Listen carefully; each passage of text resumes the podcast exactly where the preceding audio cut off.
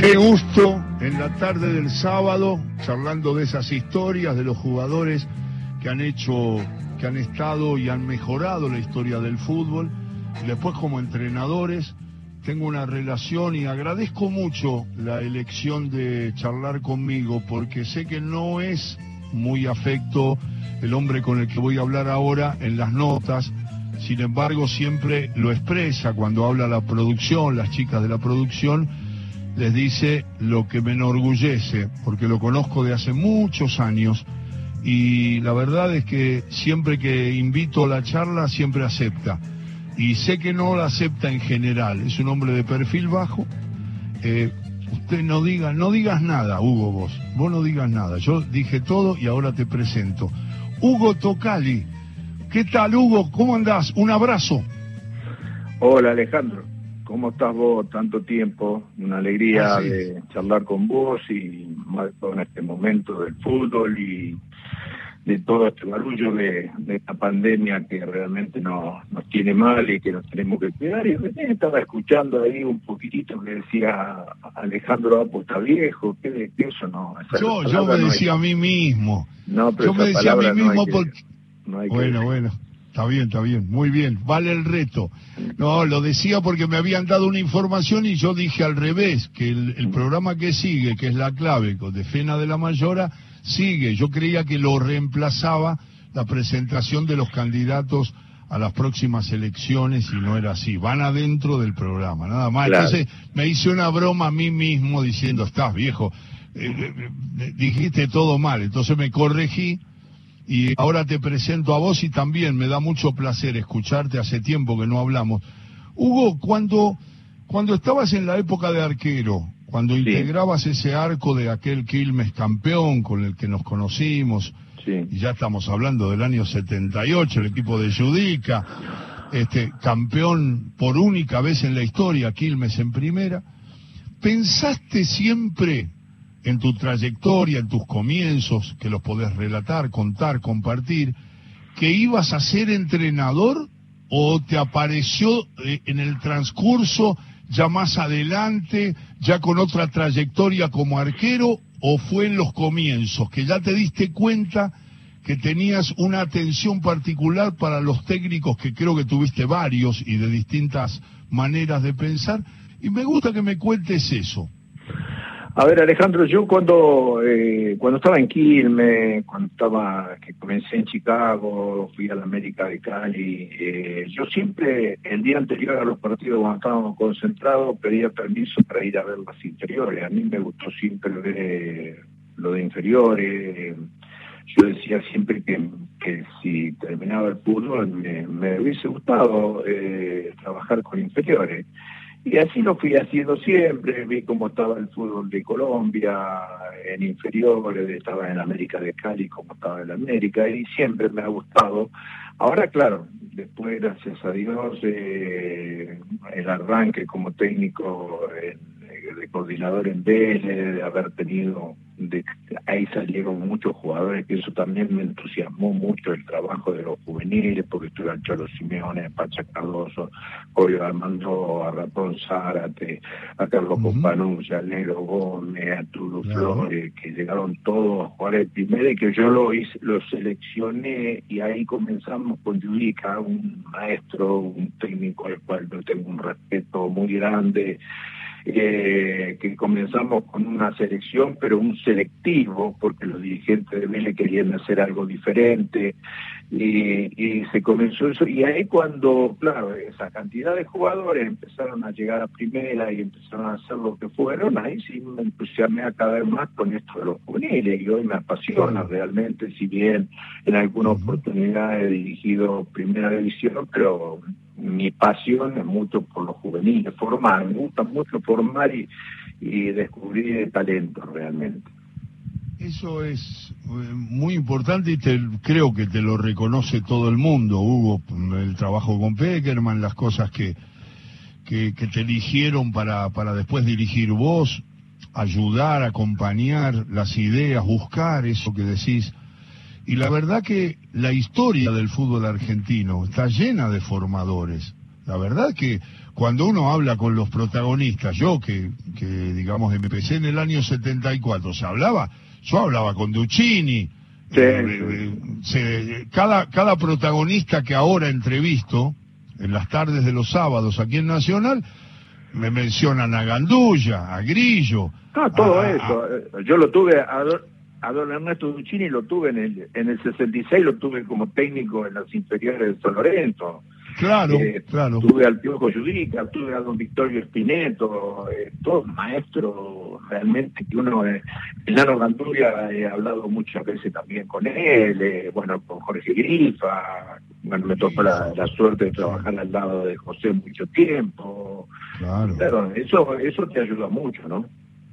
Claro, y, y entre los técnicos que nombraste, ¿te quedó alguno que no lo nombraste por nada, por, por, porque no, no daba para mencionar ahí a todos? Tuviste muchos entrenadores y muy variados, de variada idea, digamos. No, Judica para mí es un sabio, yo no sé, yo lo llamo cuando puedo, porque la verdad es un hombre que siempre deja una enseñanza. Además como jugador, yo lo vi al final como jugador, pero te digo, era un jugador de una inteligencia pero lo que expresa como formador, como entrenador, la verdad que sí, a mí, a mí siempre, a mí siempre me han marcado, Alejandro, los técnicos, eh, digamos que, con la corrección que te hablaba Judica, con la firmeza que te hablaba cuando tenía que retarte o decirte algo firme, eh, con con la, digamos, de ser una persona muy limpia en el fútbol, muy transparente. A mí toda esa gente me, dejó, me dejó una marca muy grande, haber tenido al Toto Lorenzo. Eh, desde todos esos técnicos yo siempre fui aprendiendo algo. Me tocó estar con Antonio Lacorso, también he aprendido, he aprendido cosas en el Nacional B cuando salimos en el 75 campeón con Quilmes, que ascendimos a primera. Entonces, eh, a mí siempre me, tocó eh, hasta lo que no tenía que hacer, eh, aprendía y yo miraba de, todos los técnicos y bueno, eso después lo pude llevar a cabo cuando comencé mi carrera de técnico, ¿no? ¿Lo tuviste, Hugo? Estoy charlando con Hugo Tocali. ¿Lo tuviste a Basílico en Quilmes? Ah, un fenómeno, Basílico. Miguel es un tipo, una educación, un respeto para hablar con el jugador, para trabajar, un trabajador de esos técnicos que realmente eh, hacen todo con trabajo, eh, se la pasan todo el día eh, con el jugador trabajando de una cosa, trabajando de otra, de una forma o de otra, y realmente técnico extraordinario. Miguel fue, aparte un señor, un señor, un respetuoso, un, señor. La verdad que sí, sí, lo tuve y me pareció un técnico extraordinario también.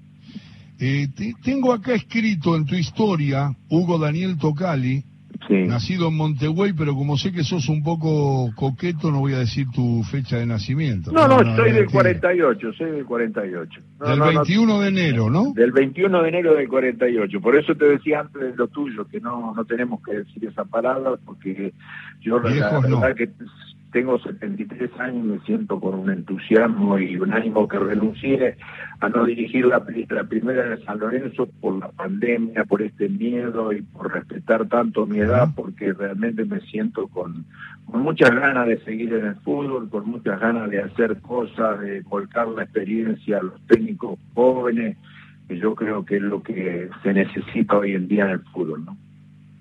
Empezaste, eh, acá dice en la biografía, Hugo Tocali, empezaste en Morón y terminaste eh, el retiro del fútbol en Atlanta.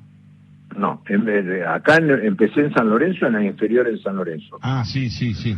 Eh, después de la inferior en San Lorenzo me fui a Chicago, eh, que ah, me llevó don Manuel Guerra, un maestro también fue. Otro maestro, Otro maestro, ese fue también otro maestro, un pregonero de, la primera vez de ese tiempo, del Nacional B, un, tipo que veía el fútbol de una forma extraordinaria. Eh, me tocó también tener a López Caballero, dos trabajadores, dos señores, que aprendí también de ellos mucho, que copié de ellos mucho para el futuro. Eh, y, la verdad que son eran eran tipos extraordinarios, pero sí, sí comencé y después de de ahí de que jugué en Nueva Chicago durante cuatro años, después fui a Morón, y, bueno, ahí cuando estaba en Chicago ya me casé y empezó la, vida. no, primero, perdón, de San Lorenzo fui a Morón y de Morón eh, fui a Chicago, que me vio Manuel Guerra un partido en la cancha de San Lorenzo que jugaba Héctor Rondona, mira para Arsenal, contra Arsenal una final y yo jugué y me llevó a Chicago. Bueno, y la llegada al, cuerpo técnico con José Néstor Peckerman significa mucho para vos, porque han logrado, no, no, si querés hablamos de los títulos porque son muy importantes, pero lo más importante es la generación de futbolistas que guiaron. Me parece que eso es muy, muy trascendente y sé que te llena de orgullo, ¿no? A ver, eh, a mí me, lo, lo, lo, que me llena de orgullo es que yo me llevó José porque porque él, siguió la carrera de los tres años de las inferiores de Vélez, que yo nombré todos esos jugadores que uno tuvo en las inferiores de Vélez que llegaron todos a primera, y José eso lo miró cuando tuvo que buscar un ayudante que lo nombraron a él técnico de las selecciones juveniles, y, bueno, me buscó a mí, yo no tenía tanta amistad con José, tenía amistad, él había tenido a mi hijo Alejandro, que fue el profe de Quecho Batista en la selección, eh, eh, lo había tenido de jugador, pero no tenía tanta amistad. Y bueno, y me eligió a mí, yo en ese momento había tomado la primera de Quilmes, eh, Quilmes que me autorizó a, dejar a Quilmes, lo dirigí dos fechas y me fui a la selección, entonces eso realmente para mí fue un espaldarazo tremendo, porque yo digo, cuando vos haces la carrera de técnico, lo primero que pensás es, puede ser que algún día me toque dirigir a algún equipo la selección, y bueno, yo tuve la suerte de estar en las selecciones juveniles, de estar en la selección mayor, de haber dirigido primera como Colo Colo y salir campeón, y todas esas cosas es una satisfacción realmente muy grande como técnico, ¿no? ¿Enfrentaste a algunos delanteros en esa época? Estoy pensando cuando empezaste como jugador, cuando ah, arrancaste. Ah, algunos que me volvieron loco y algunos que, bueno, también el que me volvía loco era Ramón Díaz. Ramón Díaz me volvió loco. Como era, una cosa que, era imposible, como siempre me hacía un gol. De, terminaba el partido, después aparecía Ramón Díaz y me hacía un gol. Y bueno, he tenido que una unos duelos tremendos con, eh, con Alzamendi como ser, que uh, creo, creo que le he ganado más parte yo a Alzamendi que las que me ganó él. Eh, yo me acuerdo que fui a Unión de Santa Fe eh, en, el 80, en el 84, yo jugué en Unión de Santa Fe. Sí, sí. Eh, y y jugamos contra River, eh, a los 45 segundos me hizo el gol Francesco y, bueno, después le ganamos los otros 4 a 1 que ese día echaron a Cunilla de River, que fue el último partido de Cunilla, pero sí, sin duda enfrenté muchos delanteros, muchos delanteros que, que, era una, una calidad de números 9 que, que fueron extraordinarias, ¿no? Y algunos que no se saben. Vale, yo jugué con, con un jugador que no fue muy nombrado acá en Argentina y que para mí fue un monstruo. Yo, yo, yo fui un afortunado en el fútbol. Yo tuve la suerte de ser compañero de Maradona un año en Argentino Junior, de haber traído a Messi por primera vez a la selección y de haber jugado con un jugador como el Indio Gómez, que nosotros lo sacamos de, de, de, adentro donde vivía para llevarlo al club, que para que viva en el club, para que esté con nosotros y en el 75 cuando salimos campeones con Quilmes fue un jugador que no, hizo la verdad que yo digo que fue un jugador extraordinario, después se fue a Estados Unidos, jugó mucho en Estados Unidos, falleció hace poco, ¿no? Pero un monstruo de jugador, realmente un monstruo de jugador. Un chico de una habilidad, de un talento, de una gambeta. Me acuerdo esos zapatos blancos. Blancos, ¿Te acordás? Y, bueno, la, la, manera, bueno, digamos, el, el equipo del 78, Hugo, que vos compartías el arco con Bernabé, con Palacio, y después todos esos jugadores, los de experiencia y los más jóvenes, armaron un mix con Judica y terminaron ganándole al Boca de Lorenzo el campeonato. No, le ganamos por un punto al Boca de Lorenzo, ganamos allá en Rosario Central un partido extraordinario que hace el tercer gol Jorge Gaspar y dos goles había hecho Andreucci. Y por eso yo hablo mucho del Indio Gómez, porque el Indio Gómez, nosotros en el 75 trajimos, eh, la dirigencia de Quilmes trajo a, Parín González de Villa San Carlos. Y Parín González salió goleador en el 75 y lo vendieron al Rayo Vallecano que después fue al Atlético de Madrid, se rompió la rodilla y casi no pudo jugar más, vino, jugó poco, y pero el Indio Gómez lo hizo goleador, lo vendieron a Pelín González y trajeron a Fortunato de Racing, Sí, me lo acuerdo, Sergio. que era un fenómeno de para elegir jugadores, un tipo, un tipo que la verdad que haría falta hoy en día porque son de esos tipos que tenían un ojo para elegir un jugadores tremendo. Y bueno, y Fortunato salió goleador y lo vendieron, fue el jugador más caro que vendieron a Estudiantes de La Plata. Y después vino Anteucci enseguida, se lo buscar Anteucci y salimos campeón con Anteucci en el 78 como goleador Anteucci también. Por eso lo tanto del Indio Gómez, yo, ¿no? Muy bien, lo está diciendo Hugo Tocali, evocando a un Quilmes que, del que estuve muy vinculado en transmisiones y en, y en giras y en partidos importantes, porque la verdad que Quilmes marcó un tiempo en el momento que estábamos todos pensando en muchas cosas, la preocupación de la dictadura tan agresiva y tan, tan desagradable, y el, campeonato del mundo del 78. Y, y luchar contra el Boca de Lorenzo no era fácil y Quilmes pudo sostenerse y tocar el cielo con las manos ganando el campeonato de 1978. Y lo estaba comentando Hugo porque integraba ese plantel de, de, jugadores que muchas veces hizo muy bien en destacar al Indio Gómez, porque no son los jugadores de los que se habla generalmente cuando uno evoca aquellos equipos. Se habla más de River, de Boca, eso pasa siempre, pasa ahora y pasó antes, pero el Indio tiene un lugar entre los más destacados y lo hiciste lo hiciste lo hiciste muy bien, Hugo, porque eso vale mucho. En cuanto al retiro, ¿Cuándo dejas el fútbol? ¿Qué edad tenías y en qué club te decidís terminar con la carrera? Yo me retiro eh, en el 85. Eh, ¿Vos te acordás del equipo de Atlanta? Eh, sí. Que yo me acuerdo que firmé para Atlanta. Viene de Unión en el 84 y en el 85 eh, da corso a Atlanta y me, viene a, buscar y cuando voy, eh, firmo en Atlanta, llego a mi casa y me llamó la gente de Rosario Central, que fue el año que descendió Rosario Central. Ah, bueno, yo ya había firmado en Atlanta y me quedé en Atlanta eh, y nosotros jugamos, ¿te acordás? La final con Racing, que la dirigía el Coco Basile en la cancha de River, que nos ganó Racing y ascendió Racing.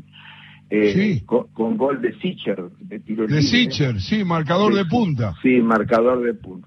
Exacto, y bueno, nos ganó y bueno, y entonces ahí ya tenía una rodilla que me costaba mucho seguir jugando, entrenar, no podía entrenar y yo era un, un arquero que si no entrenaba no podía jugar porque no era un arquero técnico, un arquero de sacrificio y entonces, bueno, decidí dar un paso al costado y, ahí apareció en el mes de junio José Judica que arregla en Vélez y le piden en Vélez que querían reestructurar el fútbol de inferiores, que querían hacer algo nuevo, que querían y entonces José Judica me llama y me dice si, a mí me interesaba, y yo le digo, pero José, usted me tiene que decir, eh, yo lo puedo hacer ese trabajo, sí, por eso lo vengo a buscar a usted, dice, para que usted, porque yo creo que pueda hacer ese trabajo.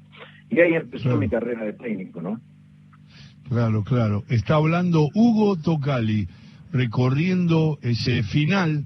Ahora, la pregunta cabe, se la hago a todos, en este sentido. Hay muchos jugadores que sufren mucho, pero ya la cercanía o el inmediato cambio de, de dirigir, de acompañar a un sabio como Judica, enseguida, a lo mejor eludiste ese momento que acá muchos jugadores cuentan, es un momento que a veces no pueden resolver, dramático, que es el retiro de las multitudes, no hay más aplausos, no hay más notas en los diarios, y todo eso a veces genera mucha angustia, mucha tristeza. ¿Cómo te fue a vos, Tocali? No, a mí, eh, Ale, me fue bastante bien porque, a ver, eh, primero que yo eso lo venía escuchando, de que venían aquí irme jugadores al vestuario, a las prácticas, y decían, no, sabes lo que me cuesta, dejé el fútbol y que esto y que el otro. Entonces yo eh, realmente, cuando ya veía que la rodilla no me daba más, cuando fui a Unión de Santa Fe, y ya me costaba el entrenamiento y vine a Atlanta y me costaba el entrenamiento, entonces yo me fui metiendo de que tenía que dejar el fútbol y, meterme en algo, hacer algo, hacer algo rápido. No me imaginé nunca que me podía aparecer esto tan hermoso que me apareció de, de para dirigir un club como Vélez y reformarlo de inferior y todo eso, que era lo que me gustaba a mí, era como que me tocó enseguida, a los dos meses me tocó algo que, que yo realmente lo deseaba y que, a mí me gustaba muchísimo. Y entonces no sentí el, el dejar el fútbol, realmente no sentí, me, me, fue, me pasó muy rápido una cosa a la otra que, que me fue bien, realmente gracias a Dios me fue bien porque yo soy muy obsesionado para las cosas, para el trabajo y para estar en actividad que, que gracias a Dios no lo sufrí eso. Hugo, se la hago a todos los que charlamos de fútbol, recordando los tiempos del pasado y lo que viene, el futuro. Vos sos un hombre que estás en plena actividad. Ahora no seguiste en San Lorenzo, una decisión propia, pero sos un hombre que siempre estás evaluado y espero que estés naturalmente en el fútbol este, normalmente. Pero, y además en ese, en ese aspecto de la formación de los jóvenes, en esa sensación de juveniles que lo has desparramado por por el mundo, por América, este, no, nos resulta muy importante porque todos nos damos cuenta que cambia el, el, trayecto de un club cuando elige ir a las fuentes, a las divisiones inferiores, organizarlas, y cuando aparecen los pibes todos nos llenamos la boca elogiando eso que pasa. Pero te quería hacer una pregunta más futbolera, y por supuesto que acepto que me digas que no la contesta o que tenés una, opinión muy diferente a los demás. Nos importa tu opinión mucho. De todo lo que has visto, de todo lo que te han hablado, de todo lo que has visto por videos, de todo lo que has enfrentado, de todo lo que has acompañado, porque has jugado en muchos equipos, has visto muchos jugadores, nombraste recién jugadores de alta calidad. ¿Viste o sentís que existió ¿existe o existirá un jugador por encima de Maradona?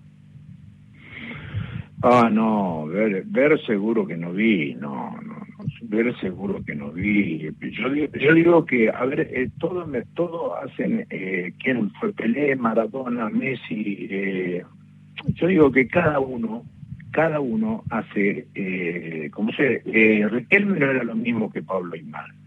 Riquelme era un estratega un jugador que hacía jugar al equipo, que se paraba y jugaba en 10 metros y hacía jugar al equipo. Pablo Aymar era un jugador que cambiaba el ritmo y podía eh, gambetear a tres o cuatro y llegar al gol con una facilidad tremenda y recorría toda la cancha tocando y buscando. Y yo digo que Maradona era un estratega, un jugador que él te manejaba el equipo al ritmo que tenía que jugar el equipo cuando lo necesitaba de una forma y otra. Y Messi es un que te puede ganar un partido, con tres jugadas te puede ganar el partido del solo, con una jugada te puede ganar el partido del solo. Entonces, yo digo que son eh, diferentes, pero encontrar a alguien mejor que Maradona, no, no. a mí me tocó un año ser compañero de él. Yo tuve, yo tuve la, satisfacción de que Diego se había comprado una bolsa de pelota y él dos veces por semana me pedía que yo me quede un rato después de las prácticas, terminaba las prácticas, iba al vestuario, agarraba la bolsa de pelota y se quedaba a tirarme tiro libre y él quería que se le pare un arquero para pegarle. Y yo decía, no, no me avisé a dónde le va a pegar, que no, que si no voy a llegar, es muy fácil. Me dice, no, no vas a llegar. Y no llegaba Alejandro, y no llegaba, y no llegaba, y cada vez se perfeccionaba menos, más, y cada vez. Pero las cosas que yo debía hacer a Maradona en ese año que fui compañero de él, en la práctica, en los partidos, un partido contra Huracán, que jugaba cosas, ¿vale? Y, no, las cosas que debía hacer, eh, yo la verdad que, que en ese sentido fui un, un afortunado muy grande. ¿Cómo te llevaste, Hugo, en el recuerdo, ya que nombramos algunos jugadores? Con muy bien, hiciste una, una división, pusiste a Maradona eh, por encima, pero por ejemplo Bocini, Alonso, Babington, ¿cómo, cómo vivías con, porque a esos jugadores los enfrentaste? No, sí, claro que los enfrenté y, Mira, nosotros, mira, pasaba eso, de, de, ver esos jugadores. Nosotros cuando apenas eh, tomamos la selección con José, eh, queríamos ver desesperado a Brasil, eh, la sub-17, a ver con qué enganche nos aparecía Brasil porque yo soy un, éramos somos fanáticos de los enganches, yo soy fanático, yo digo que un equipo, no sé, lo pondré a la derecha, lo pondré a la izquierda, lo pondré atrás del 9, pero con un enganche me encanta siempre que, que, que realmente se pueda jugar, ¿no? Y nosotros, eh, tener esos jugadores, ver esos jugadores, lo del Beparoso, lo, como dije antes, lo de eh, Bochini, lo de Riquelme, lo de Palma, eh, eran jugadores extraordinarios, eran jugadores que, que te daba un placer lo de Willington, de, de haber visto y, recorrido tanto de Willington, era un jugador que, que, que, que vos te, te quedabas admirado, que te daba gusto realmente. Hugo, no sabes qué placer la charla. Eh, es como un cafecito en la tarde y siempre estás dispuesto y yo también, siempre dispuesto a escucharte y nos ayudas a pensar siempre y sos un referente, así que espero que estemos charlando en cualquier momento cuando pase esto y podamos charlar personalmente como aquellas tardes de Quilmes o aquellos recuerdos de tantos futbolistas que te acompañaron o de tantos futbolistas que enfrentaste. Te mando un abrazo y un saludo a tu gente. Muchas gracias, Ale, lo mismo, un abrazo muy grande y un gusto de hablar con vos, ¿eh? Hasta siempre. Cuídate. Hugo Tocali, otro que mejora la tarde y nos mejoró la tarde.